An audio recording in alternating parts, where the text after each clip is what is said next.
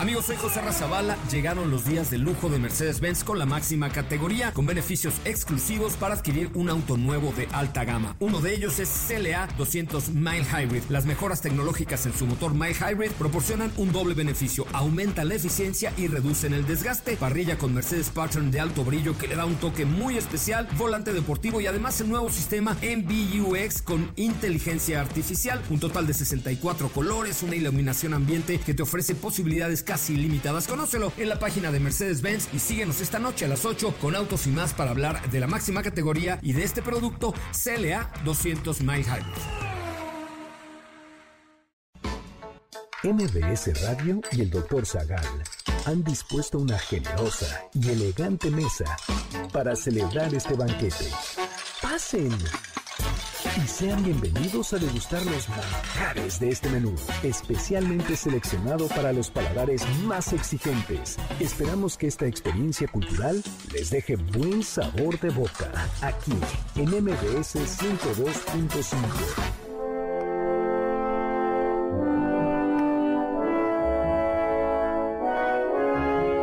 ¿Quién es latino? ¿Cómo impactan los estereotipos? ¿Cómo han sido representados los latinos en la pantalla grande hollywoodense? ¿Qué relación tienen los estereotipos con el racismo?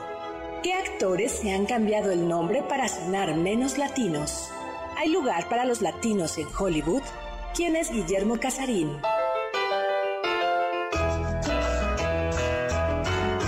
Hoy hablaremos de estereotipos y sus consecuencias, cambios de nombre, blanquitud, Latin Lovers, Sirvientas, Criminales, Bad Hombre Good y más sobre los latinos en Hollywood.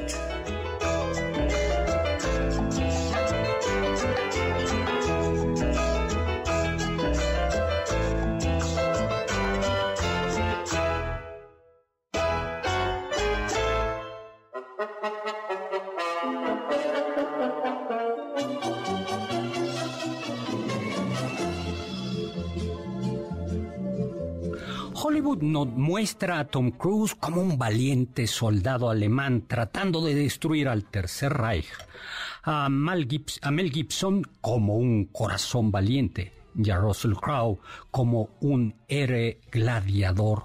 Pero, ¿cómo muestra Hollywood a los latinos?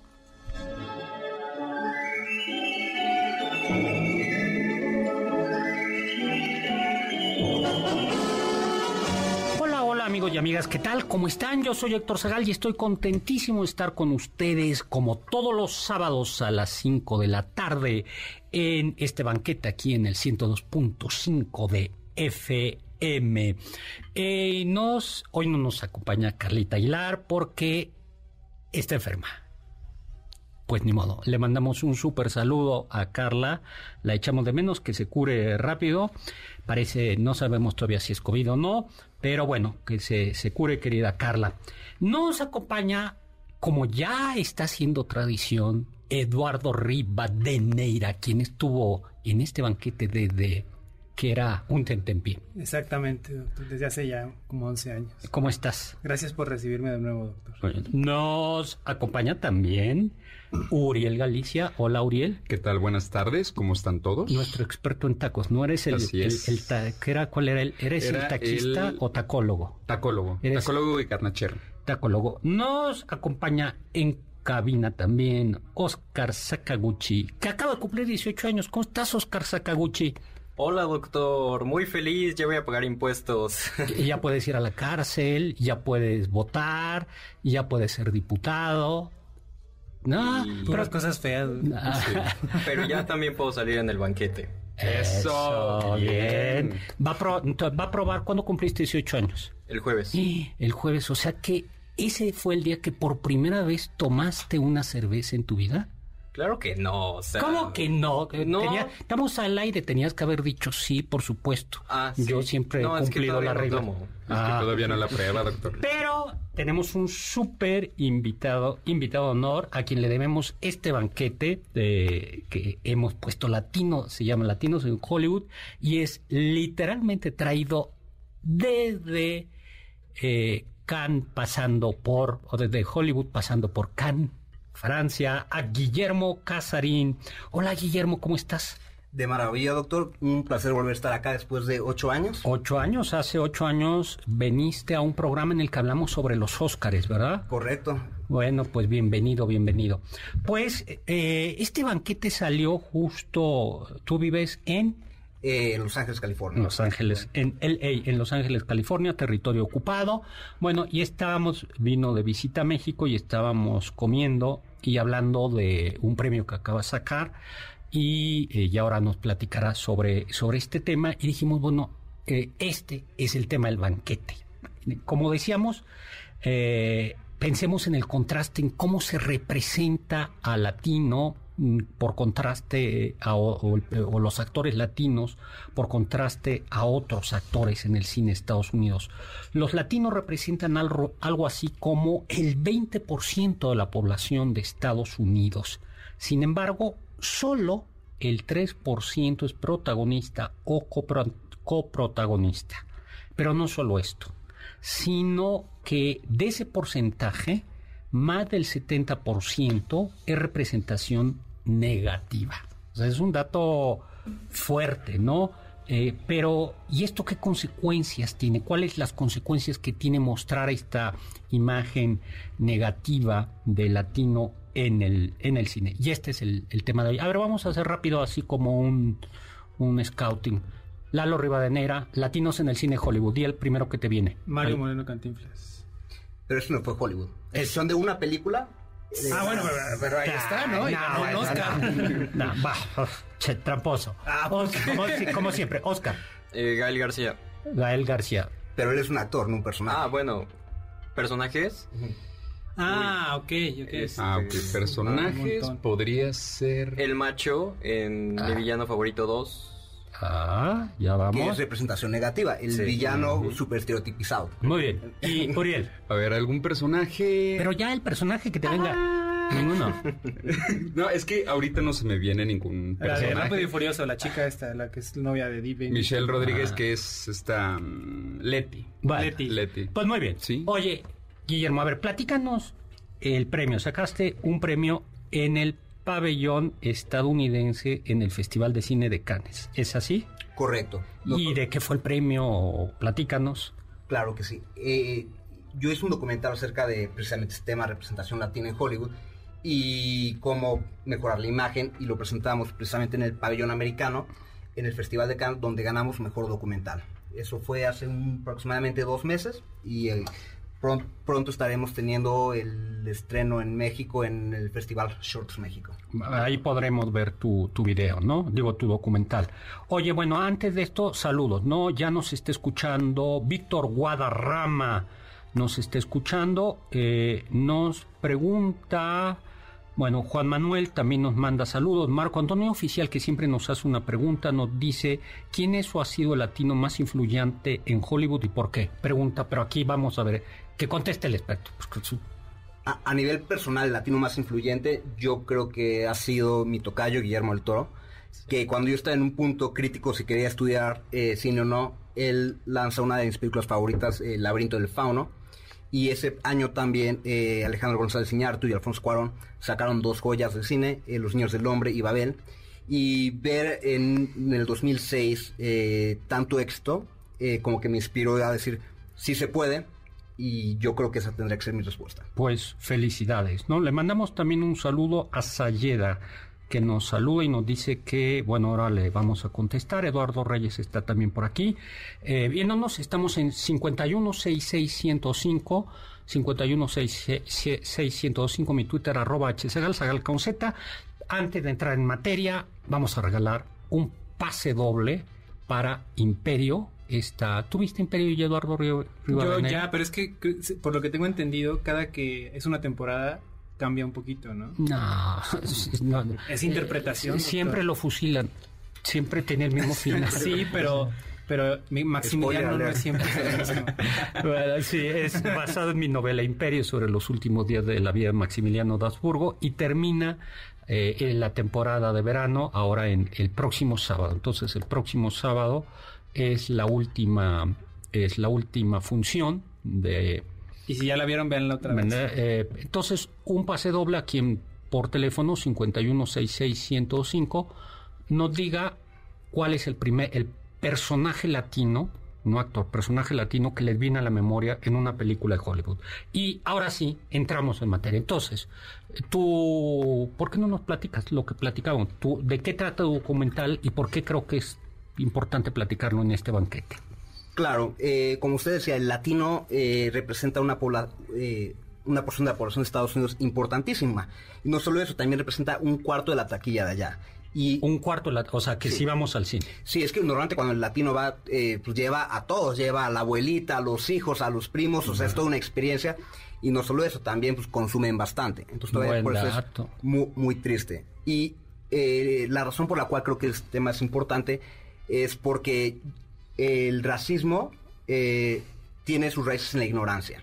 Entonces, la persona que no tiene conocimiento de un latino, lo, único que ve de ellos es que son violadores, criminales, narcotraficantes, van a tener este concepto eh, de ellos.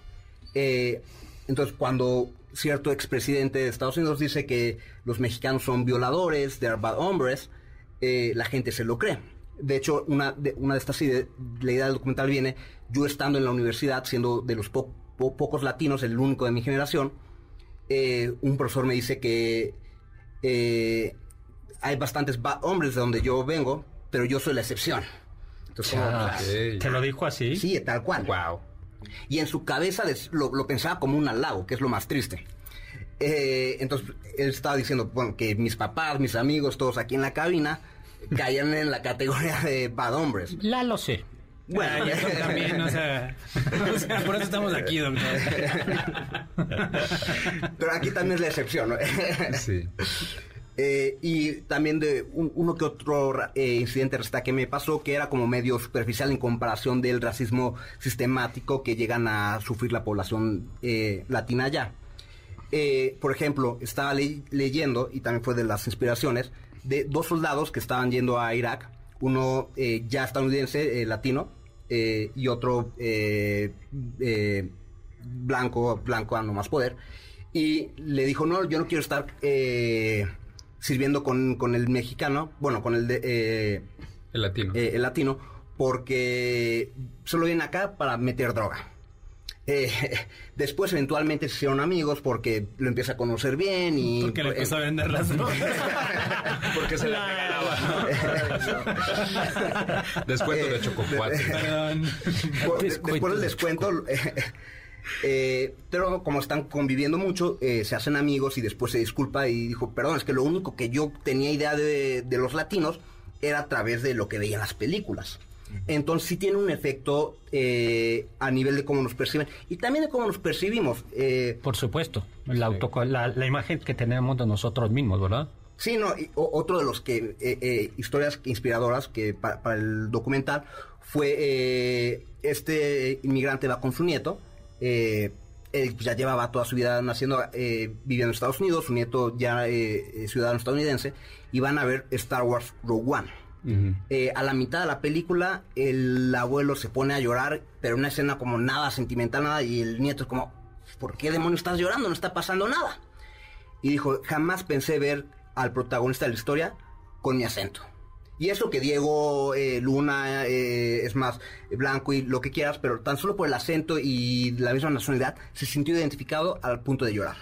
Pues, pues justo también eh, Oscar Isaac, que sale, es el protagonista de la nueva trilogía de, bueno, de los protagonistas de la nueva trilogía de, de Star Wars. Uh -huh. Y justo él, él hizo un gesto muy interesante porque Yavin 4, que es de donde es originario el personaje de Paul Dameron, se grabó en Guatemala y él es originario de Guatemala, entonces dijo que su personaje fuera pues originario de ese país. Entonces, ah, es también es, es, es, algo sorprendente, ¿no? Ver. A mí me impresiona el tema del racismo. Yo estaba platicando, digo, en todo nuestro país también es racista, pero hablaba hace tres semanas, una cosa así, con un empresario nacido en México, pero criado en Estados Unidos de toda la vida, con un inglés perfecto, de un, o sea, de un altísimo nivel. Me acuerdo que estábamos en la cena eh, y dos veces le hablaron dos congresistas. O sea, era gente que recibía llamada de congresistas a la día de la noche para pedirle favores. Y él me decía que a él le había tocado desplantes de racismo, pero con inaudito. Bueno, lo que vamos, vamos a ir a un corte y vamos a platicar qué es un estereotipo y por qué surgen. Regresamos 5166125. Estamos también en Facebook Live.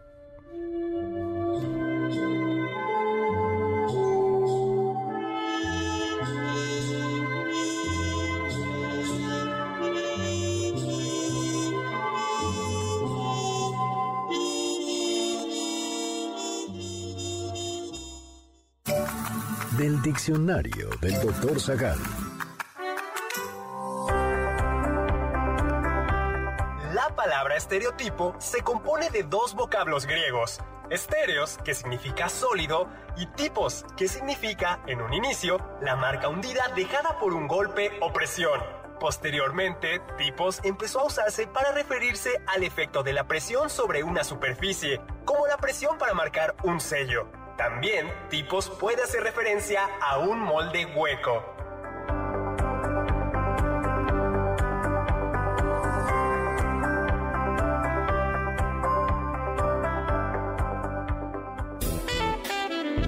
No te pierdas ninguno de nuestros menús y sigue el banquete del Dr. Zagal a través de las redes del 102.5. En Twitter, arroba mbs 102-5. ¿Quieres felicitar al chef por tan exquisito banquete? Llámale al 55 51 66 1025 en MBS 102.5. Estás escuchando el banquete del Dr. Zagal. ¿Tienen algún comentario?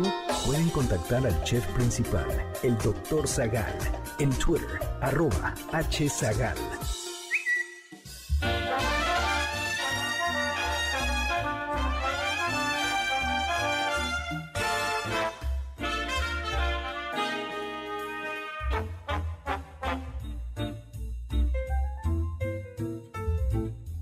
Estamos de regreso con esta música tan extraordinaria, tan divertida, tan agradable que nos eligió Carla Aguilar, a quien le mandamos otro saludo. Carlita, no sé si nos estés escuchando, pero si nos estás escuchando, te mandamos un saludo. Bueno, entonces, ¿qué es un estereotipo? A ver, Pues un estereotipo en Nada la persona. espérenme, espérenme. Perdón, es que ya tenemos, ganador. Eso. Eh, Carlos Felipe Rodríguez Méndez de la Ciudad de México que responde que su actor, bueno, que su personaje favorito es Anthony Quinn, el Sorba el griego. Ah, bien. Hablando de ganadores, doctor, también tenemos la oportunidad de ganar pases dobles. El Oye, Salón Kumbala. Déjame decir nada más, entonces, que recojan el boleto a las siete y media en el castillo, en el castillo Chapultepec. Se puede entrar a pie del castillo, se puede entrar por automóvil en Gandhi y Reformo, se puede entrar caminando. Llegan al pie del castillo y en la, allá hay una taquilla y ahí se puede eh, ir a ver Imperio, subir Imperio. Pero entonces el regalo. El Salón Kumbala nos está abriendo las puertas para recibir a Laura León, Albertano, Los Mascabrodes, Maribel Guardia y muchísimos actores más para la obra Lagunilla, mi barrio, en el Centro Cultural Teatro 2 a partir del 2 de septiembre, es una corta temporada. Y pues MBS nos invita a que la veamos antes que nadie en una fusión especial para nuestros radioescuchas este 31 de agosto. Tenemos un pase doble. Y pues se los damos a quien nos diga su actor latino favorito. Ahora sí, actor. Actor latino favorito. Muy bien, 5166-105. 5166-105. Bueno, entonces, pregunta, ¿qué es un estereotipo? Pues podría ser el algo, rasgos característicos, se- bueno, característicos entre comillas de alguna región. Es decir, no sé, como a los mexicanos siempre nos ponen el estereotipo del sombrero grande, el zarape y tomando tequila, no lo sé. Sí, ¿Qué, qué es un estereotipo? A ver, pregunta filosófica. Pues es una construcción social que describe una especie en particular, no solo por su región, sino hay estereotipos de, de personas o de, o de no sé, de seres que, que digamos que les dan como rasgos de identidad. ¿Y son malos los estereotipos? No, Yo- no necesariamente, aunque tiene una connotación negativa hablar de estereotipos, porque se utilizan mucho en el lenguaje que tiene, que habla sobre, o en las teorías que hablan sobre discriminación. Oscar Sakaguchi.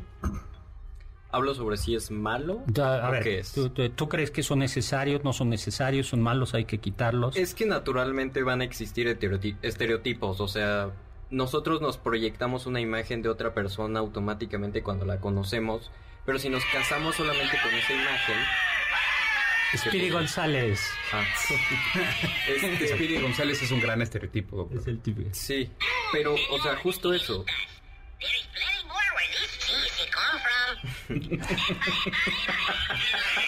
Es como el estereotipo por antonomasia del mexicano, ¿no? Sí, sí.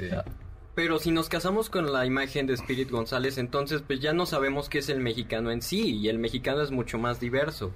Entonces, no es que sean malos, o sea, existen, pero cuando ya empiezan a imperar en la realidad y la alteran, eh, ahí sí ya hay que preocuparnos. Por ejemplo, hablando de Guillermo del Toro, recuerdo que en el Festival de Venecia le preguntaron, bueno, él hizo alusión a que una vez le dijeron, eh, oye, pero ¿qué tienen de mexicano tus películas? Y él dijo, pues todo. O sea, no necesariamente una película para ser mexicana Tiene debe de hablar sobre mariachi, charros, este narcotráfico, cosas así. O sea, hay muchos más elementos que representan al mexicano y creo que Guillermo los entendía muy bien, o sea, lo Oye, sublime con Pero, pero en el cine yo creo que claramente hay unos estereotipos, ¿no? A ver, que yo creo que está la que- mucama, la sirvienta, ¿no, Guillermo? Sí, eh, bueno, volviendo un poco a lo, a lo que dice Oscar, ese es el problema, de que sí, eh, el estereotipo per se no es malo, pero lo que sucede es que solo se muestra este, este estereotipo, eh, o muy pocos que son eh, negativos, entonces crean esta imagen unidimensional de, de la persona. E incluso hay como estereotipos que eh, podrían pensar que son eh, positivos, que pueden llegar a tener connotaciones muy negativas que la gente no necesariamente sabe. ¿Cómo cuál? Por ejemplo, el de la hot latina Ujú.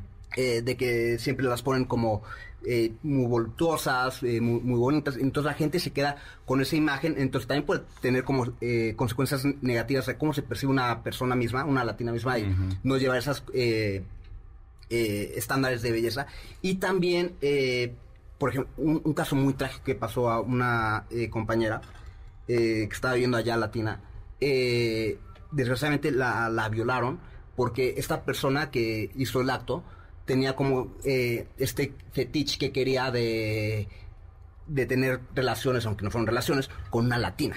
Entonces, porque siempre lo, lo dijo así, dijo, ah, pues va a ser el logro porque son así y así. Entonces, eh, y también los vuelven como unidimensionales, porque sol- eh, solo puede ser eh, bonita, pero entonces no puede ser inteligente, no puede tener o- o estas otras características. Reduce el estereotipo, ¿no? Oye, a ver, vamos viendo, ¿no? Comencemos, yo creo que el primer estereotipo, ¿no? La sirvienta, la mucama, el hombre pobre, ¿no? A ver, ¿en qué peli? Tú, tú dices, es uno de los que tú dices que es Sí, de, que de- aparece en el cine, ¿no? Claro. Eh, Por ejemplo. Por ejemplo, bueno, si nos vamos a un poquito más historia, Lupe Ontiveros, eh, una actriz que, eh, que ya llevaba un buen rato ahí, actuó de Mucama eh, 187 veces. En un Hollywood. aproximado. En películas de Hollywood. Sí. Más actuales, por ejemplo, Adriana Barraza en Babel, eh, Jennifer López en Adriana Spanish. Barrazas es la, es la chica que ayuda eh, eh, en, Sí. a la familia gringa, ¿no? Sí, a la familia de Brad Pitt, que de hecho estuvo nominada al Oscar por eso. Eh, eh, Damián Bichir también estuvo nominado al Oscar por un papel de estereotipo de, de- de jardinero, de, de que siempre son los inmigrantes eh, eh, de clase social más baja. Ahora, un poco haciéndole como abogado del diablo, ¿no? Eh, estadísticamente sí hay ciertos oficios que son... Es que es una realidad. O sea, Eh, es que sea toda la realidad, pero es una fotografía de la realidad. Exactamente, ¿no? La, mayor- eh, la- es decir, es muy frecuente que los migrantes, especialmente los migrantes mexicanos, tengan ciertos oficios, ¿no? Y en ese sentido, un cine realista es como... Cl- Claro, pero es que el problema es que no se está mostrando eh, la, otra la otra moneda. Entonces sí, es cierto que hay, nar- hay narcotráfico, o sea, eso es in- innegable, pero no es lo único que hay. O sea, jamás han puesto una mujer abogada, una latina abogada y una de la- una de jueza de la Suprema Corte de Justicia de Estados Unidos eh, es, es eh, latina. Segundo estereotipo. El payaso e ignorante. A ver, ¿en qué, peli- eh, qué películas tenemos? ¿Se La les de ocurre? Latin Lover, doctor. Todas las de Eugenio Derbez. La de La Vuelta al Mundo en 80 días, ¿no? Ya. Sí, no, porque muchas de esas son películas mexicanas eh, que es un poco distinto. Con, con presupuesto de, de gringo. Pues, pues el papel de, de Eugenio Derbez en la de Jack and Jill. Esa- ese sí, pero, eh, ese es un, un ejemplo muy claro. Ah, uno, y, y normalmente no necesariamente son negativos, pero volvemos a lo mismo, son como muy unidimensionales. Por ejemplo, en Marvel, el primer lati- la- personaje latino que salió es Michael Peña, como el amigo de Ant-Man. Entonces, de todas las de Marvel que hubo, y Marvel también tiene superhéroes eh, latinos que ya, ahorita ya sacaron dos, pero se tardaron años. El primero fue un, un personaje que está, está muy bien que esté y no es un personaje necesariamente malo, pero que sea el primero eh, eh, y fue el único después de muchos años, es lo que es la, verdaderamente negativo. Porque es como un personaje que es bobo. Entonces él es, nada él, eh, es el chiste de los otros personajes. Ajá, eso es muy Pe- feo. Pero también ahorita en la actualidad, por ejemplo, el superhéroe Miles Morales, que es Spider-Man, es, es latino igual. Y justo también Tenoch Huerta acaba de, Sí, pero, el, pro- de pero salir. el, el actor es, pero el personaje no, propiamente. no, el, héroe. personaje Miles Morales tiene ascendencia dominicana. No, Sí. pero a lo que me refiero, el, eh, pero Spider-Man no es latino. Eh, Ya nos tenemos que ir a un corte. Ya nos tenemos que... No el, no el que actúa, sino el Spider-Man, o sea, actor, Spider-Man, Capitán América, no es un personaje latino. Es Ah, un ya. personaje eh, anglosajón. no, no, vamos a un corte. vamos a un corte. Sí, 516605, mi Twitter, arroba hzagal, zagal con z.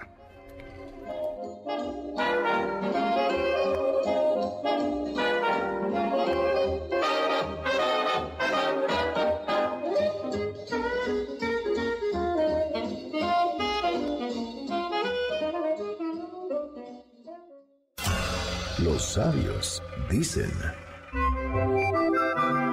You also are a really joyful and loving person. Yes. So, how do you find that balance? Porque soy mexicano. Guillermo del Toro. I'm Mexican.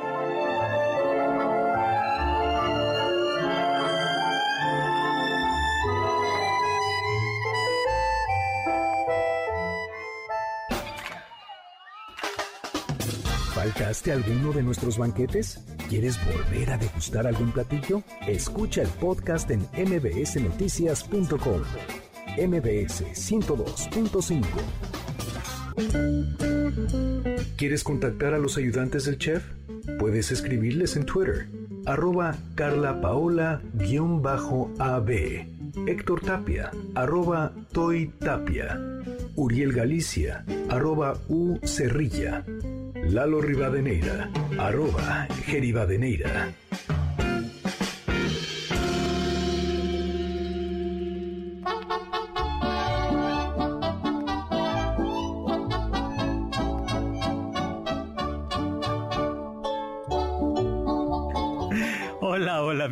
Amigas, ¿qué tal? ¿Cómo están? Nos estamos riendo porque acabamos de hacer una broma, ahora se las contamos. Fuera del aire. Eh, fue la- fuera del aire, pero en Facebook nos están viendo. Bueno, primero, saludos a todos disfrutando el programa. Nos dice Aida Rosas, Aida, qué saludo, un súper saludo. Luego, desde San Diego, California, nos escucha Federico Torres. Federico, un súper abrazo. Eh, y también Aida Garza, felices por, pa- para el programa y que se mejore Carlita. La, la broma que hacemos es que Eduardo Rivadeneira trae un tatuaje muy visible y entonces yo lo que dije era, yo no confiaría en alguien que, que trae un tatuaje, no lo dejaría cerca de mi computadora. Y entonces Eduardo se ocultó. Sí, se me oculté, puso dije, así, me co- cohibió. Fui- se cohibió. Fui este estereotipado. fu- fueron muchos años de ver Hollywood. Bueno, Oiga, doctor, lo voy a interrumpir, pero ahorita que estábamos hablando de que Hollywood recrea este estereotipo del mexicano, pero ¿no le parece que Hollywood es esta maquinaria de construir estereotipos? O sea, está el estereotipo del italiano, el irlandés. el irlandés, el, el- el inglés, ¿no? El típico gringo, El asiático. el asiático que no importa que sea de abogado, sabe artes marciales, ¿no? Exacto.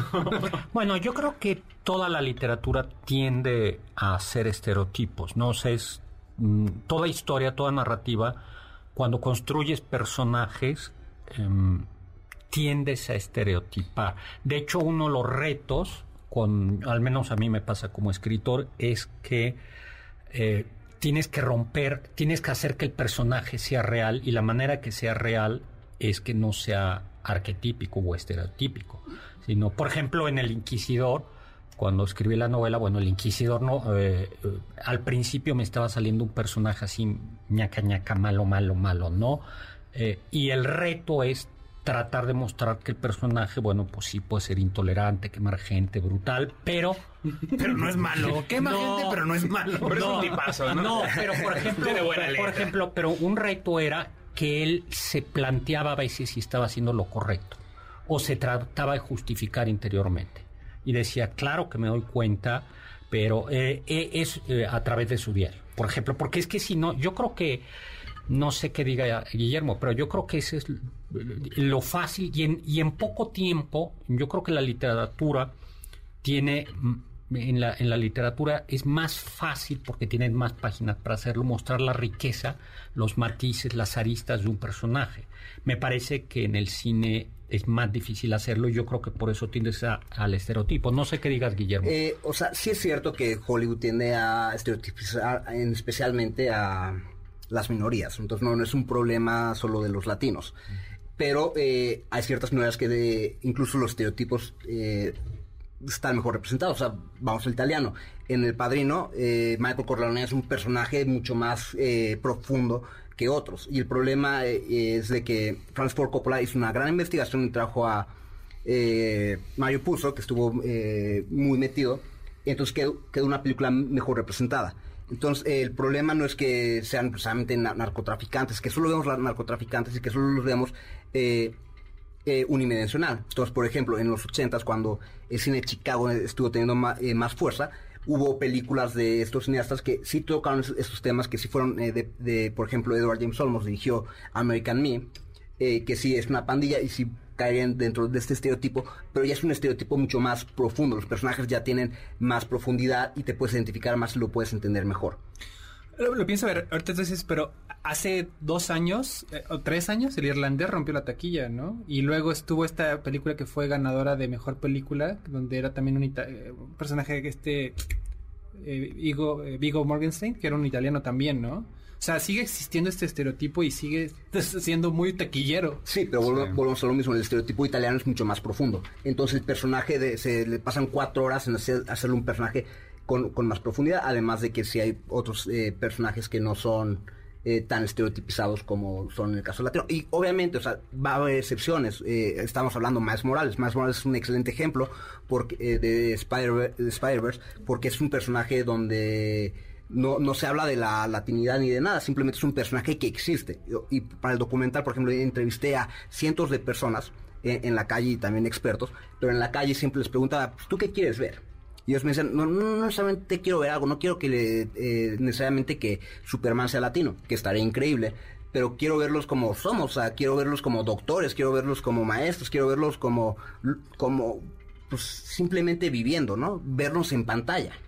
Creo que también un muy buen ejemplo para entender esto ahorita con los irlandeses es Coco.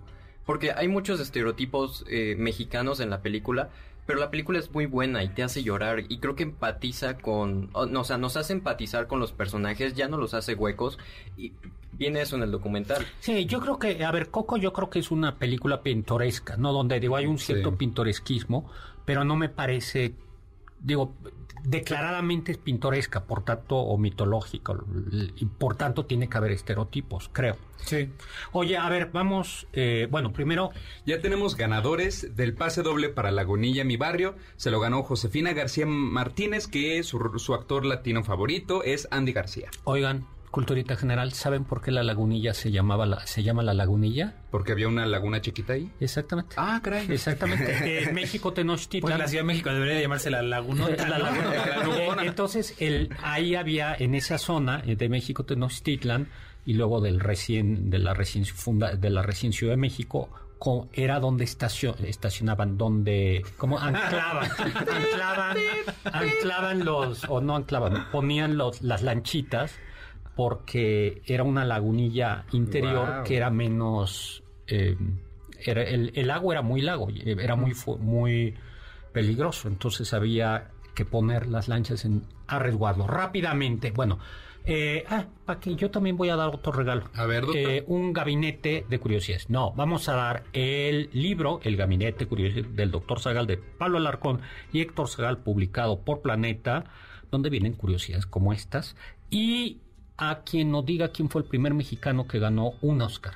Oiga, doctor, si me dejaran complementar también ese pase, un pase doble para ver a Lucero y Mijares, y yo creo que, que el que nos diga algún director mexicano ganador del Oscar.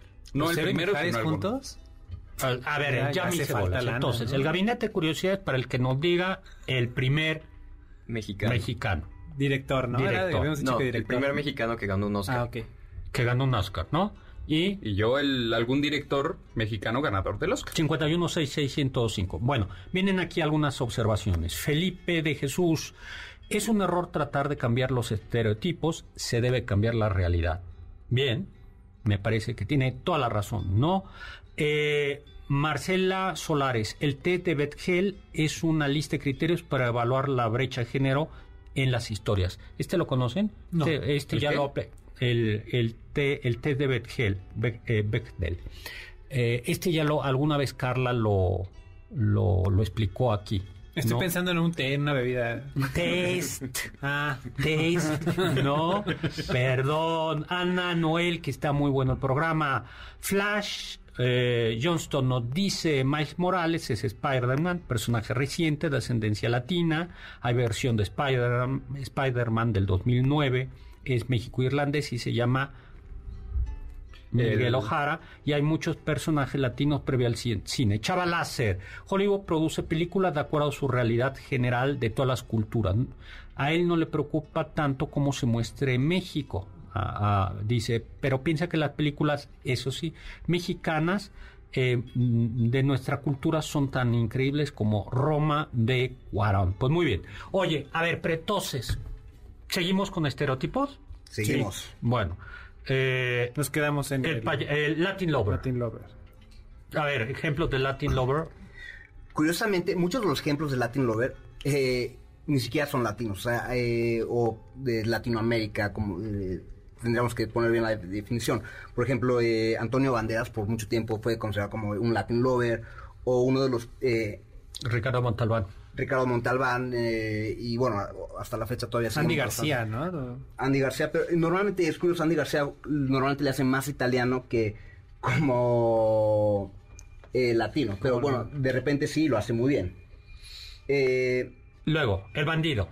A ver, pero el... el- Ese sí es el más grande de todos. el, ¿no? el- el bandido, villanos, pero sí hemos evolucionado, ¿no? eh, ca- cambió, la- ese, ese estereotipo cambió más de bandido a narcotraficante. Ay, qué bueno, eh, qué bonito, Pues como en la realidad, ¿no? También. Eh, por ejemplo, un- uno de los primeros, bueno, de- desde la, es- el- la concepción del cine siempre fue eh, eh, el latino, el villano. Entonces, eh, Broncho, eh, el Greaser era desde el cine silente, eh, que literalmente venía y robaba y violaba a las personas. O también de- D.W. Griffith, también eh, un director súper racista eh, que dirigió... eh, el nacimiento de una nación, también hizo la batalla del Álamo, donde venían los soldados Santana y mataban a los niños güeritos. Eh, Ya quisiéramos un ejército así de bueno. Sí, esa es, una, peli- esa es una película vergonzosa. Sí, en todas las versiones, porque Sí. hay tres versiones, ¿no? Del, Al- del Álamo. Sí, no, y, y no solo eso, eh, porque hizo como tres películas con donde ponía a los mexicanos como lo peor. Lo único peor para él que los mexicanos eran los afroamericanos. Eh, o sea, el sentimiento, eh, el nacimiento de una nación, el, el- En- donde el Ku Klux Klan llega a salvar a, a unos blancos que están siendo asediados por afroamer- afroamericanos, ¿no? Sí. Esa es la, la película, ¿no? Oye, ¿qué es esto de brown face? Brownface es eh, porque eh, fue- era más común eh, eh, hacia los eh, afroamericanos de que se pintaban la cara de, de negro para no contratar a actores. Eh, pero eso sigue pasando eh, todavía relativamente, donde no necesariamente por el color de piel, pero sí se usan eh, actores que no son latinos a hacer roles latinos. Eh, el más vergonzoso yo creo que fue Marlon Brando en Viva Zapata, donde ahí sí le pintaron la cara morena y tenía el acento horrible y nefasto, no la vean. Eh, Como Baltasar de Iztapalapa. Ándale.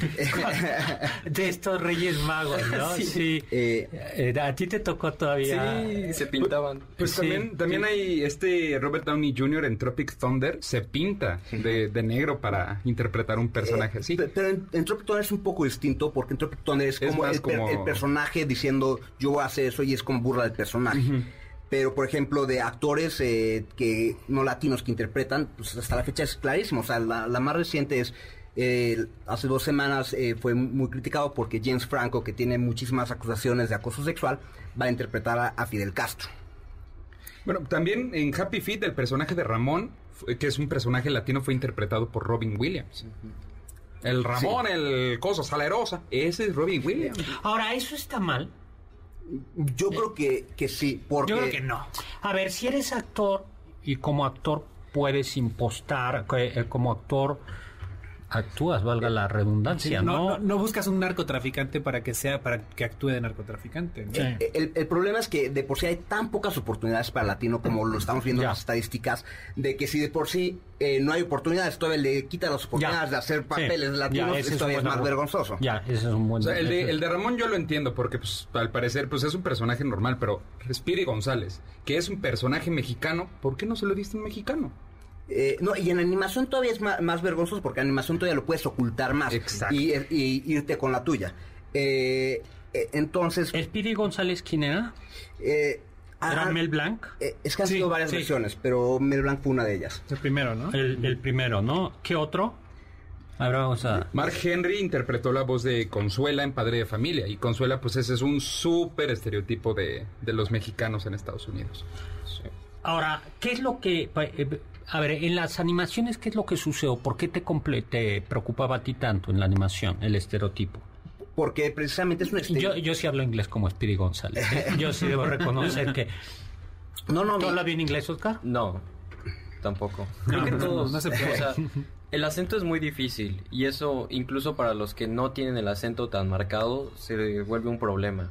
Yo lo... Yo o sea, con lo que puedo. Pero, o sea, es que el, problema es de que todavía lo exacerban y también ponen que todo el latino que eh, eh, tiene ese acento y e ignoran que el latino también puede nacer en Estados Unidos. Por supuesto. Entonces, e, esa población eh, ya la, que no tiene acento ya están como olvidada. O sea, si nos vamos todavía al porcentaje, no, no estaría. y con los animados que todavía lo hacen más burla, eh, entonces no, lo hacen como imitando, lo hacen como burla. O sea, Hank Azaria, que también hizo de, un latino en Hop, ah, que fue muy criticado porque también era la voz de Apu, eh, eh, lo, hace todavía para llevarla al ridículo. Oye, tenemos que irnos a un corte, pero Juan Manuel nos dice, hay un Superman latino, Hernán Guerra, es un kryptoniano adoptado, adoptado por inmigrantes latinos. Vamos a un corte y regresamos para seguir hablando de estereotipos y el hombre malo en Hollywood.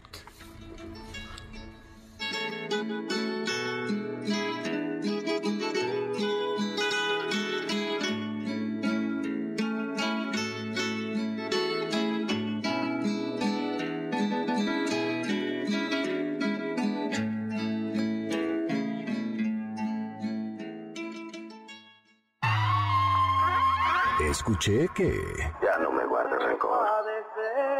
Yo no mando. Cumplo órdenes. Su revolución me dio estos centavos por la vida de mi esposo. Emilio el Indio Fernández fue el modelo para la estatuilla del Oscar.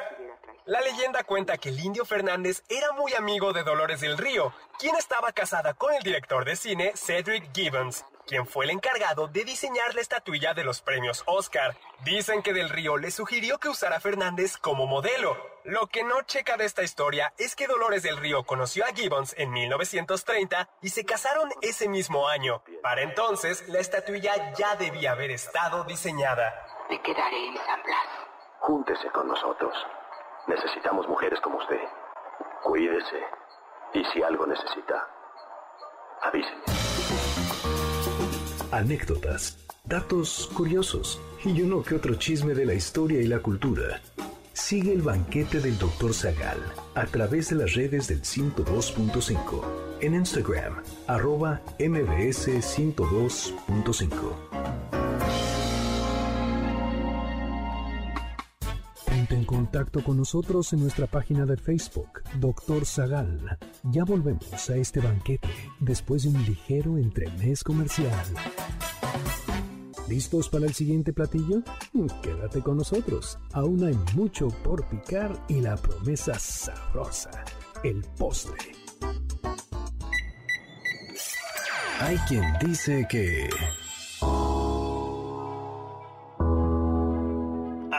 consideran que el estereotipo del mexicano vicioso y dependiente del amor materno se remonta a la película El guantelete del engrasador de 1908 dirigida por D.W. Griffith, del mismo director de la polémica El nacimiento de una nación de 1915.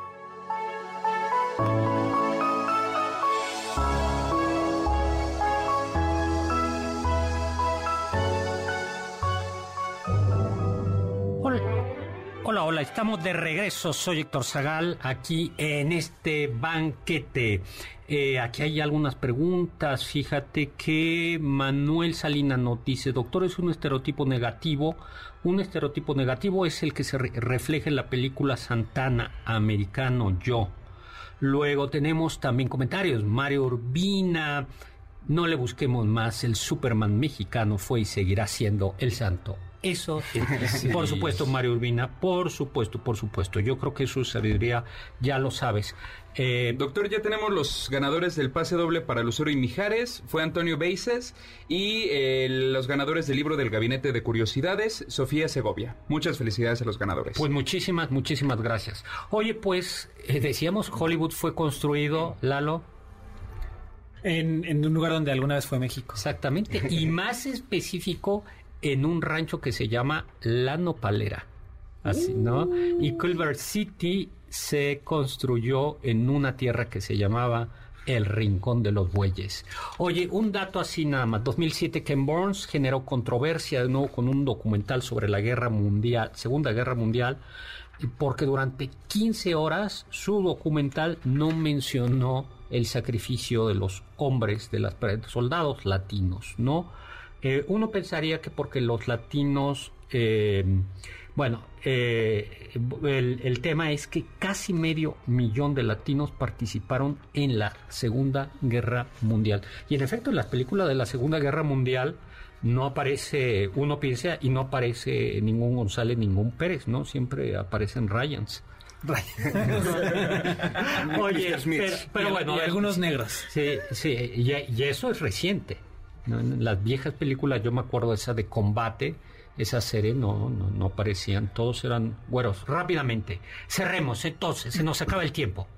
Guillermo, cambio de nombre de eh, Manuel Antonio Rodolfo Quinn se convirtió en Anthony Quinn. Yo Raquel Tejada en Raquel Welch. ¿no? Carlos Esteves en Charlie Sheen y Oscar Isaac Hernández Estrada, simplemente Oscar Isaac. Desde, los, desde la concepción hasta hoy por hoy se sigue cambiando los nombres para que puedan vender, desgraciadamente. Y vender quiere decir des, deshispanizar, dirías tú. Correcto. Muy bien. Oye, bueno, importancia pasado y actualidad. O sea, ¿cómo, cómo vamos? O... ¿Cómo le pondremos al doctor Zagal en Hollywood? Zagal, yo creo que es una Zagal bien, ¿no? Que es árabe. Doctor Zagal. Es como árabe. Le, creo que le cortarían el lector, nada más le, dejarían en doctor. Exacto. Doctor Zagal. Exacto. R. Badenera. Bueno, a ver, entonces sigamos, se nos acaba el tiempo. ¿Con qué nos quedamos? Digo, si bien hay ciertos latinos y ciertas historias de éxito, como son las de Guillermo del Toro, Cuarón, Iñárritu, desgraciadamente no son suficientes en comparación del nivel cuantitativo de los latinos que viven allá. Ellos son la excepción de la regla. Entonces, por ejemplo, eh, eh, y tampoco son que sean eh, latinos ya nacidos allá. Entonces, los datos no mienten, los números están ahí. Es como si hoy por hoy saliéramos a celebrar de que Steven Spielberg ganó porque es blanco. O sea, yo creo que cuando ya no es el ya nos tenemos que ir. Perfecto.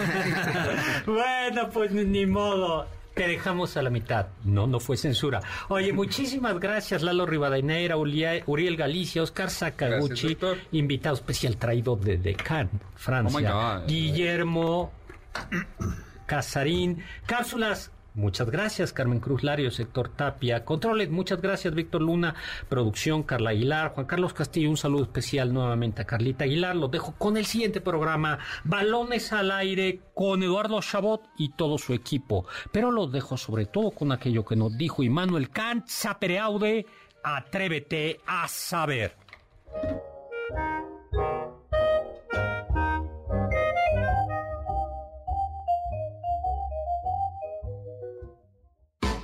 Confiamos que este banquete ha sido un deleite gourmet y cultural.